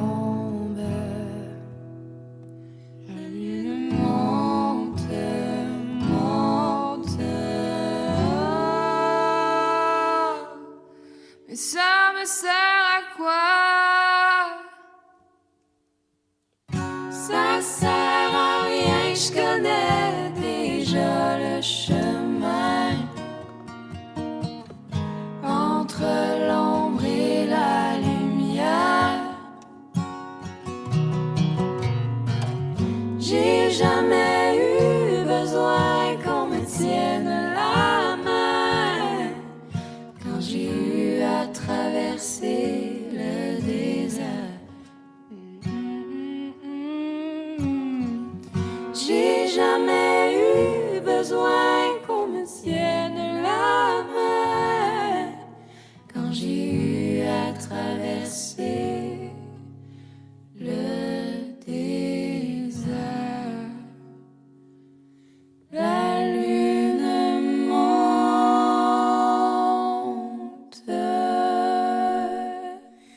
Entre l'ombre et la lumière, une reprise euh, que Marie-Carmen avait chantée, qui a été reprise ici par euh, les Sœurs Boulay et Safia Nolin. Une chanson que j'écoute littéralement mille fois euh, par jour chez nous. Entends-tu l'exagération dans ma phrase? Tu peux. À peine. Mais c'est moins drôle sinon. Et, et c'est vraiment une chanson que j'adore. Et euh, oui, entre l'ombre et la lumière, parfois pour passer de l'ombre à la lumière, il faut traverser un désert. Et la plupart du temps, on parle euh, symboliquement, un désert symbolique dans nos vies qui s'installe. Pour d'autres, ça devient euh, littéral. Le symbolique et le littéral se rejoignent. Et c'est le cas pour Chantal Tessier qui est avec nous en studio. Allô, Chantal? Allô? Comment Quelle belle introduction! Mais c'est vrai parce que tu as écrit La quête, celle qui danse avec le sable, parce que tu l'as vécu, cette traversée du désert-là, qui s'est passée pendant 42 jours en Arizona, mais qui, littéralement, euh, ce qui s'avérait être un peu une fuite au départ, finit par un périple spirituel absolument incroyable. Oui, tout à fait. Vous avez bien raison euh, de dire qu'effectivement, au début, c'était une fuite. En fait, je voulais me quitter moi-même euh, parce que j'étais dans la souffrance, euh, parce que comme euh, l'indique mon livre, euh, moi, j'ai tout quitté pour recommencer ma vie à zéro. Alors, euh, au début, c'était souffrant, bien sûr. Alors, je suis allée dans le désert, effectivement, pour, euh, pour me fuir. Et, quand, et un jour, il fallait bien que je revienne. Et quand je suis revenue, alors c'est là que la vraie traversée du désert a commencé, mais cette fois-ci, le désert de moi-même. C'est le symbolique qui est allé rejoindre le de traversée littéral. du désert et en Arizona en particulier, c'est lié aussi aux Amérindiens qui faisaient des Vision Quest. hein. Ah! Il il y a encore, Ben oui. il, y a, enco- il y a encore, je connais deux endroits en Arizona qui organisent des Vision Quest comme ça, qui sont des, des reclus dans le Oui. désert pour se chercher, se retrouver. C'est ce que vous avez Ah, fait. bien, absolument. Mais de toute façon. euh, Mais c'est quand- c'est initia- c'est initiatique, là. Oui, oui, Mhm. tout à fait. Et quand je suis allée dans, dans, dans les déserts de l'Arizona, j'ai vu régulièrement des, des, des, euh, des personnes qui étaient là, qui vivaient là, où euh, on ne sait pas trop d'où ils venaient, mais effectivement, il y avait beaucoup de personnes qui, qui étaient en quête, je crois. Je n'étais pas la seule. Non, et tu, tu y es retourné d'ailleurs euh, Oui. euh, en 2017, donc près de 12 ans plus tard, 10 ans plus tard. C'est en 2009 que. oui, huit ans plus tard, ouais. Parce que c'est en 2009 que le gros crash est arrivé. Qu'est-ce qui est arrivé? Parce que tu l'as parlé, tu étais en souffrance. Oui, en fait, j'étais en souffrance. Bon, c'est- arrivé par une rupture amoureuse, euh, tout simplement, mais c'est pas ça qui a fait que j'étais que j'étais mal. C'est sûr, j'avais de la peine, mais ça a été comme le déclencheur. Mais en fait, c'est que je me suis rendu compte que j'étais complètement à côté de ma vie. Euh, je ne- je n'existais plus. Avec le temps, j'ai- j'avais fini par, euh, par m'éloigner de moi-même par des petits gestes au quotidien. Tu sais, là, quand on veut dire oui, puis on dit non. Quand on veut, euh, quand on veut pas aller quelque part, mais on y va quand même. Euh, Quand notre chum veut qu'on on ait les, les cheveux plats, mais nous, on aime les cheveux frisés, puis à tous les matins, tu sais, là, ce genre de petits gestes-là. Absolument. Qui fait qu'avec le temps, avec le temps, avec le temps, on finit par s'éloigner de soi-même, on finit par se déconnecter. Et, euh, et c'est ça que je me suis rendu compte quand est, arrivée cette rupture amoureuse-là. C'est ça que je me suis rendu compte que j'étais plus moi-même, que je n'existais plus. Je ne savais plus ce que j'aimais, ce que j'aimais pas, ce que je voulais, ce que je, je voulais pas. Et c'est là que j'ai décidé de me quitter. Penses-tu que tu es l'exception ou tu es, la règle? Penses-tu que ça arrive à plusieurs personnes? Je pense que ça arrive à plusieurs personnes. Euh, Je suis allée au Salon du Livre justement en Mhm. fin de semaine, puis il y a beaucoup de personnes qui m'ont partagé leur vécu. Je crois que ça arrive un peu à tout le monde, mais certains le gèrent différemment. Certains font des petits changements, euh, petits pas à la fois. Mais moi, j'ai attendu que l'élastique soit bien étiré et qu'un jour l'élastique pète, et puis moi, ça a coupé tout d'un coup. Parce qu'il faut le dire, tu avais plusieurs façons de t'oublier. Oui, dans, dans les gestes au quotidien, de ne pas savoir dire non, mais il y avait aussi tout l'aspect d'aidante naturelle, Oui. que ce soit avec ta maman, oui. qui était dans ta vie personnelle, mais tu l'amenais aussi au travail. Tu étais à la tête, ben, ou tu étais quand même haute placée euh, à Oui. Saint-Vincent-de-Paul, dans des organismes. Tu as tout le temps donné, donné, donné, peu importe dans quel domaine, tout était pour l'autre. Oui, toujours. Encore aujourd'hui, sauf que j'ai appris à, à me respecter un petit peu plus, mais effectivement, c'était toujours pour l'autre, pour rendre les autres heureux, pour que les autres soient bien, pour que qu'est-ce que je peux faire pour contribuer à améliorer le monde, qu'est-ce que je peux faire pour que euh, pour aider les gens? Alors j'ai travaillé effectivement comme directrice dans plusieurs organismes à but non lucratif avec des petits budgets. Ben oui, puis c'est une de réalité travail, euh, c'est ça. réelle. là. Oui, oui, tout à Et fait. aidante naturelle aussi avec ma mère depuis 30 ans où euh, j'ai aidé beaucoup ma mère dans ses activités quotidiennes. Alors avec le temps, ça aussi, là, ça fait qu'on s'éloigne de, de, de, de soi. Tu parles beaucoup de la culpabilité que tu vivais également très souvent avant cette traversée-là. Est-ce que cette culpabilité-là a été une des choses qui s'est résorbée ou tu la gères autrement maintenant? Ah non, j'ai plus aucune culpabilité maintenant. Non, avant beaucoup, beaucoup, beaucoup. Mais maintenant, j'ai appris à ne plus me sentir coupable. Je, je ne me sens plus coupable maintenant de, de, de penser à moi et de mettre mes limites et de faire les bons choix. Par contre, je le fais de la bonne façon, je l'explique de la bonne façon. Et quand je me sens euh, coupable, ça peut arriver parfois, quelques secondes. Ça reste une émotion humaine. Une émotion Mhm. humaine, tout à fait, ou de la colère, ou de la tristesse, ou de la peine. Ou... Alors à ce moment-là, ben, j'apprends à gérer, oui, c'est sûr, j'ai appris à gérer euh, ces aspects-là de ma vie. Quelle est la plus grosse leçon ou le plus grand apprentissage que tu pourrais dire que tu as fait pendant cette traversée-là qui a duré 42 jours, mais disons euh, quelques années là, avec les. Oui, 42 jours dans le désert, mais la reconstruction de moi-même pendant huit ans. Quelle est la Euh, plus grosse chose que tu gardes avec toi? En fait, je crois que euh, il faut continuer à donner. Il faut continuer à donner aux autres. Il faut continuer toujours à contribuer à sa façon à améliorer le monde. Toutefois, je crois qu'il faut se laisser de la place aussi. Il faut euh, penser à soi, il faut euh, mettre ses limites, il faut apprendre à dire non, il faut, euh, il faut fa- savoir faire les bons choix. Parce que ce que j'ai appris, c'est que ça sert à rien de penser à l'autre si c'est pour se perdre soi. Si on se perd soi, on peut plus aider l'autre. Mais on parle C'est souvent banal, de, mais c'est ça. l'analogie du masque d'oxygène dans l'avion Oui, entre la fait. maman et l'enfant. Euh, la maman doit se le mettre à elle avant de le mettre à son enfant parce que si elle met à son enfant et elle n'est plus là pour l'aider par la suite, Tout à fait. il y a un manque pareil. Donc, il faut vraiment s'aider soi-même avant de pouvoir aider son prochain, voire même plus Exact. vulnérable. Est-ce que vous vous soit. voyez plus facilement vous éloigner de vous-même maintenant quand, quand ça se présente? Ah, c'est clair. Maintenant, je vous dirais même que c'est une réaction physique. Ouais, hein? Oui, c'est physique. Je le sens dans ma peau.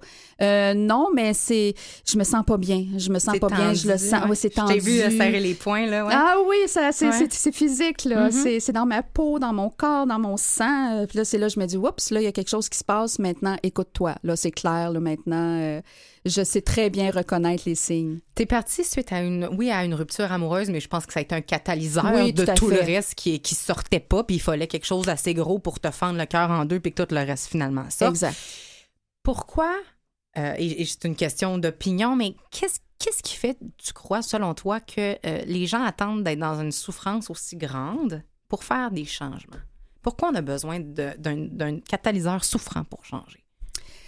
Je ne sais pas, mais je, je, je pense, en tout cas pour moi, c'est que hum, on dirait tout le temps qu'on a espoir que ça puisse changer ou que ah, c'est pas on, on- banalise un peu. Ah, c'est pas grave, c'est pas grave.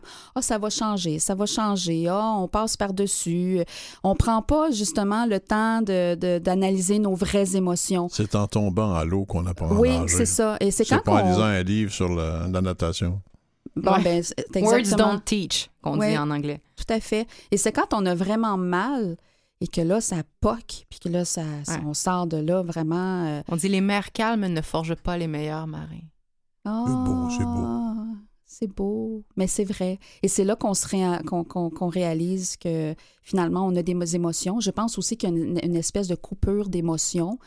Euh, quand on se voit pas, quand on, on vit pour les autres, on, se- on ne se regarde pas, on est comme coupé de ses émotions. Puis à un moment donné, ben, quand on vit le choc, et là on dit Waouh, j'ai mal là, pour vrai, là. alors là maintenant, qu'est-ce que je peux faire pour. euh, Comme si tu avais développé des mécanismes de défense toute ta vie qui ont bien fonctionné, mais à un niveau, Oui. à un moment donné, où ça fonctionne plus, là, t'as pas le choix. Mais tu sais, on, on parlait des Vision Quest tout à l'heure, 40, 42 jours dans le désert. Des quêtes pour avoir des visions dont toi tu parles. Le, Oh oui, des le carême, le carême, Oh oui. 42 jours, les Arabes qui ont aussi leur sorte de carême, etc. C'est une réalité humaine, hein, de se Le retirer ramadan. de l'habitude Ouais. pour secouer des habitudes, pour peut-être se, re- se refaire. Ouais. repart à- C'est vieux comme le monde, mais Ben, il faut le faire. Tout à fait. Et moi, je crois que la guérison ne se fait que dans le silence et dans la, la- Hmm. le retrait et dans la, la, la paix, en fait. Je, je- je- Mais- je- moi, je pense. Et nécessairement dans une douleur d'abord. Oui, tout à fait. On n'a pas le choix, là. Oui, tout à fait. Mais je pense pas qu'on puisse se reconstruire dans l'enivrement, dans, dans le monde, dans le bruit, dans le... Je pense que la reconstruction, la douleur et la reconstruction se fait dans la paix, dans, dans la connexion à soi et de là le désert. Ton livre est écrit d'une manière extrêmement transparente, avec des mots. Tu décris une personne et des fois, on se dit est-ce que, est-ce que Chantal est rendue tellement une autre personne qu'elle parle de quelqu'un d'autre ou est-ce que tu as vraiment, tu t'es vraiment réconcilié avec ta part d'ombre parce que tu te décris comme une dévergondée qui est euh, perdue, qui est... Non, non, tu, te, tu, te- tu y vas, tu beurres épais, là. Comment on finit par se décrire comme ça, sainement, je dirais, ou sereinement? Ben, parce que je pense qu'effectivement, comme vous l'aviez dit, je pense que maintenant, je suis rendue ailleurs. euh, je vois cette personne-là, ben c'est sûr, ça fait partie de moi-même, c'est toujours moi. On ne, on ne renie pas son, son Mhm. passé, bien sûr. Mais je crois que maintenant, je regarde cette fille-là avec un, regard doux, un regard euh, tendre, un regard affectueux, mais je la décris comme elle est, sans la cacher, sans l'embellir, sans... Elle a fait ce qu'elle a fait et je l'accepte comme elle est, je l'aime comme elle est. C'est pour ça que j'écris ce livre-là comme ça, parce que je l'aime, cette fille-là, parce que je la regarde et j'ai envie de la prendre dans mes bras et que j'ai envie de, de lui faire hommage. Et c'est pour ça qu'aujourd'hui, bien, je vais, je, je, je, je, je vais écrire d'autres livres, justement, pour, pour honorer cette Mais fille-là. elle était peut-être euh, dévergondée, perdue parce qu'elle avait besoin de toi. Donc, Oui, il était tout temps à que tu poses les yeux sur elle parce qu'elle a- elle essayait d'attirer ton attention. C'est un petit peu comme ça que ça Tout me vient, fait. en tout cas, Tout à fait. Maintenant, elle est guérie, cette fille-là, et, euh, et c'est bien tant mieux. Et, tu écris également dans un grand dialogue entre toi et la vie. tu as été inspiré énormément par le livre Mange Priem que, que plusieurs femmes et plusieurs hommes ont écrit, ont lu. Et il y a eu un film également avec Julia Roberts pour ceux et celles qui auront vu le, film plutôt que lire le livre. Et euh, euh, il y a, des, de ces réponses qui sont euh, d'une sagesse grande. Qui parle vraiment dans la vie? Quand la vie te répond? Est-ce que tu reçois des choses à l'intérieur de toi ou tu as pris les deux rôles? Comment ça a fonctionné, ces échanges-là? En fait, c'est que je voulais pas écrire le livre sous forme de conseils ou de Mhm. 12 stratégies du succès. Je voulais vraiment... Je voulais Les pas- sept clés pour être Ouais, c'est sept Ouais. clés pour- Je voulais pas faire ça. Et, et- et- et cette quête-là, veut, veut pas, elle a été spirituelle, bien sûr. Et c'est vrai que ben, je, je parlais avec la vie dans le sens que, bon, je je parlais pas nécessairement, mais c'est vrai que toutes ces réflexions-là, je les ai eues et, c'est, et je- à force de, de lire et de me parler, euh, à force de, de, de prier, à force D'écouter Mhm. que j'ai trouvé toutes ces réponses-là, que j'ai voulu transmettre dans ce livre-là en ayant un dialogue avec la vie. Euh, parce que justement, c'était ma façon à moi de d'écrire de façon littéraire et c'était ma façon à moi de bien passer le message en, en- en ne disant pas aux gens quoi faire. Mais en Et- témoignant. Oui, c'est un- c'est ça. Et alors, c'est un, c'est dans le fond, c'est mes apprentissages que j'ai faits et que dans le fond, euh, j'écris là-dedans en, en ayant le rôle de Chantal et de la vie un peu qui, qui, qui me parle et tout ça. Et on oscille vraiment entre les événements plus factuels de ta vie et tous ces apprentissages que tu fais au travers. Et à un moment donné, la vie te dit justement qu'elle va te tester. C'est pas toujours un chemin qui est lisse et qui est facile. Et elle te dit également que plusieurs personnes ont eu la chance ou l'opportunité, ce catalyseur-là dont on a parlé, que toi, tu as prise et que tu as fait quelque chose de bénéfique avec. Mais elle dit que plusieurs, euh, la vie dit que c'est tellement difficile que plusieurs vont abandonner. Qu'est-ce qui fait, tu penses, que toi, tu l'as pas fait? Pourquoi tu l'as pas abandonné? C'est Et que tu t'es l'espoir. rendu au bout? L'espoir. L'espoir de, de vraiment euh, arriver à mon objectif qui était d'être mon vrai soi. Euh, effectivement, j'aurais pu m'écrouler et ne pas continuer, mais euh, c'était l'espoir de trouver, un peu comme le livre de, de, de l'alchimiste de Paulo Coelho, Oui, qui est mon livre préféré. qui oui, oui. fait son cheminement et au bout Ouais. du compte, il se rend compte que il était assis dessus puis euh, il l'avait pas vu. C'est ce que je me disais. Je suis sûrement assis sur quelque chose puis je le vois pas. Alors Ouais. je vais aller au bout de, de ma quête. C'était vraiment ça qui m'a permis de, de continuer et, euh, et c'est arrivé finalement. J'y suis arrivée au bout de cette quête là. On y voit la description très crue d'une femme qui se regarde avec un regard bienveillant, mais qui regarde en rétrospective qui elle était. On y voit des mots de sagesse. Tu parles de rechute également, euh, de tests, mais tout ça avec énormément de, sagesse, aussi en espérant que l'espoir que tu comptais y trouver, tu puisses la transmettre à d'autres en lisant le livre que je répète s'appelle La quête, celle qui danse avec le sable. C'est toi, Chantal Tessier, qui l'a écrit. Et il y en a deux autres qui s'en viennent également. Oui, c'est ça. Il y a deux autres livres qui s'en viennent. Euh, J'en ai un autre qui est la suite, dans le fond, qui est toujours la quête, mais celle qui trace la voie, euh, qui va sortir probablement à l'automne 2020. Tu me penses que c'est passé après? Oui, euh, ce qui s'est Ok. passé après. C'est comme un peu la suite. Et aussi, euh, il y a la femme au violon. Maintenant, je pense qu'au niveau des récits, après ça, je pense que ça va, ça va vraiment clore le dossier. Euh, après, maintenant, je vais me consacrer au roman qui s'appelle La femme au violon, euh, qui va sortir aussi probablement à l'automne 2020. Je suis en train de faire les deux. Et, euh, et là, je m'en vais maintenant plus dans le roman après, euh, mais toujours dans le même sens qui est de l'inspiration, de la quête, qui n'est pas nécessairement ma quête à moi, mais qui peut être la quête de, plein d'autres femmes, de plein d'autres euh, personnes sur toutes sortes de sujets, l'amour, euh, l'abandon, le rejet, euh, le- l'espoir, euh, se retrouver. Donc, ça va toujours tourner autour de ça, mais avec des histoires différentes qui n'est pas nécessairement la mienne. Est-ce que parfois vous restez toujours en danger? Oui, tous les jours. tous les jours, je, on- je suis en danger parce que c'est euh, la quête du vrai soi, c'est un travail du quotidien. et des fois, on est envahi par des émotions. Alors, je suis toujours, on est, en tout cas moi, les autres, je sais pas, mais moi, je suis toujours sur un fil.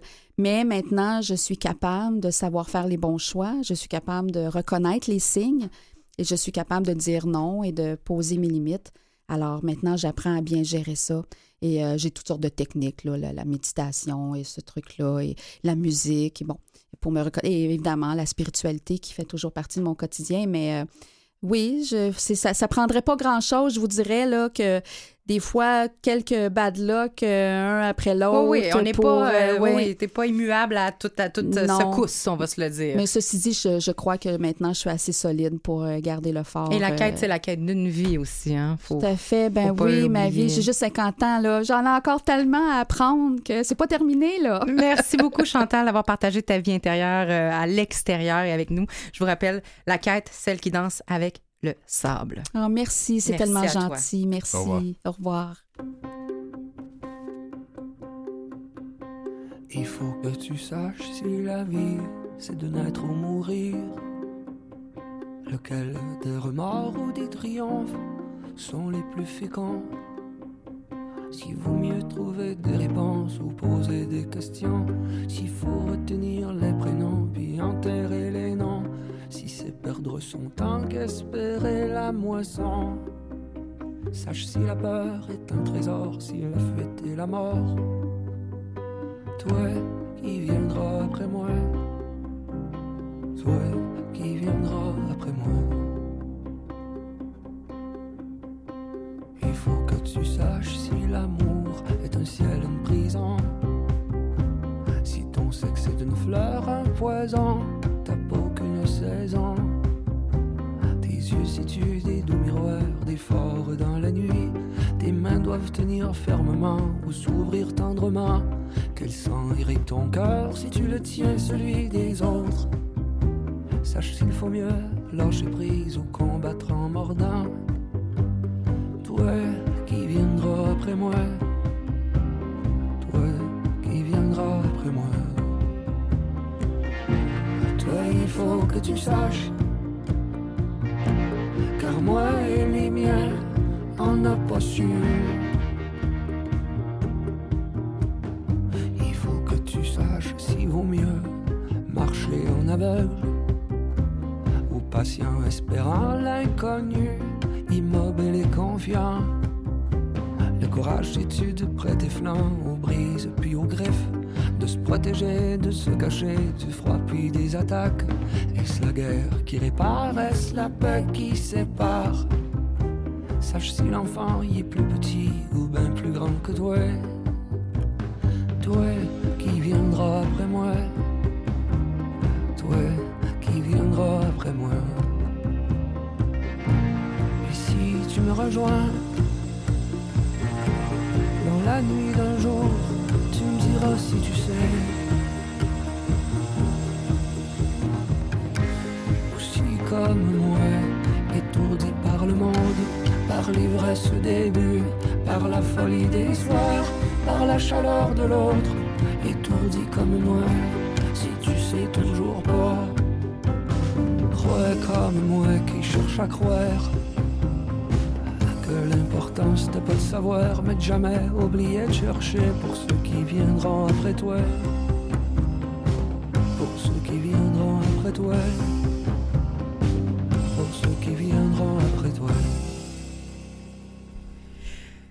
Quel beau récit que nous a, que nous a livré euh, Chantal et quelle belle chanson de Fred Pellerin également. Euh, Il faut que tu saches. Et, euh, et au même titre que Chantal a su se donner des conseils ou regarder l'ancienne elle-même, c'est un petit peu.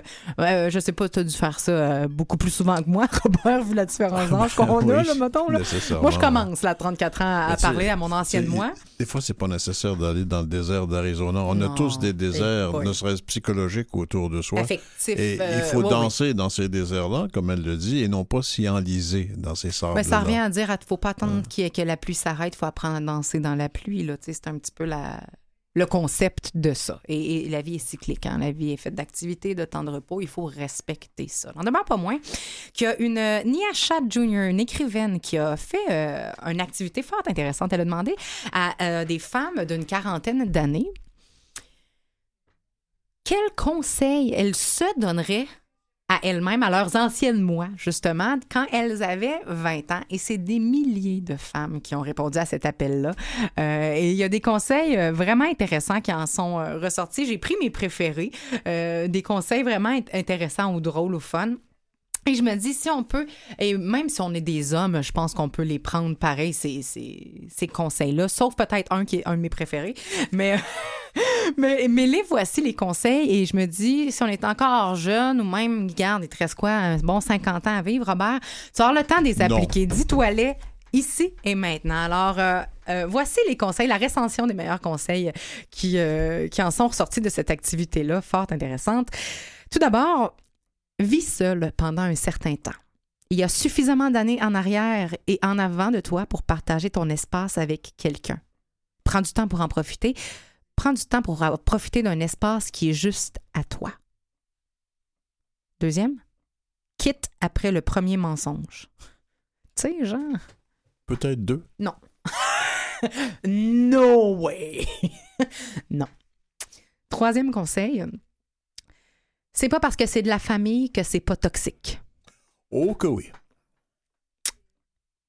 Quatrième conseil, trouve l'énergie pour t'aimer toi-même en premier. Ne cherche pas l'amour dans un amoureux, une amoureuse, dans tes amis ou des enfants que t'es même pas prête d'avoir. Tu peux pas avoir une relation avec un miroir. Oui, mon Dieu, je te demanderais de, de, de, de, de développer, mais effectivement. Ben, c'est parce que c'est toi qui es dans le miroir. Faut, faut que tu ailles avec les autres, c'est pas avec toi-même. Ben, c'est ça.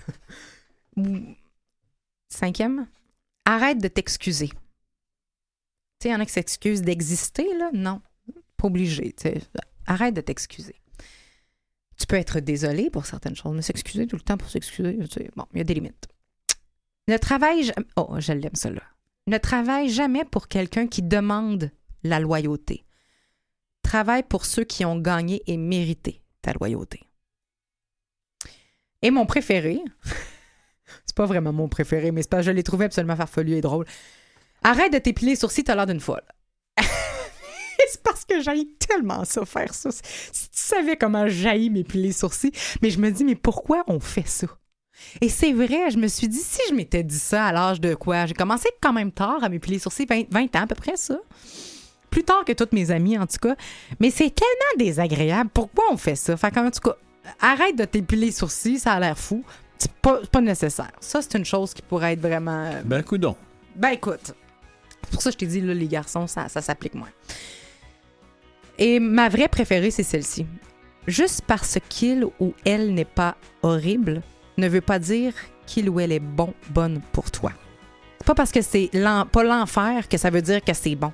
Être capable de, hein, faire la nuance, la part des choses. Mets de l'argent de côté, ainsi tu auras toujours le choix de quitter un emploi ou un conjoint et finalement, et du plaisir, juste du gros fun. C'est à ça que ça sert à avoir 20 ans. Gardez-vous du plaisir pour la semaine prochaine? Eh bon, nous autres, on va s'en garder aussi. Merci, Ouais, Robert. Merci, Jean-Sébastien à la Liberté en régie. Merci à Claire à la recherche. Merci, Louis, à la coordination. Merci tout le monde. Et euh, ben, on se dit à la semaine prochaine. Hey, bye.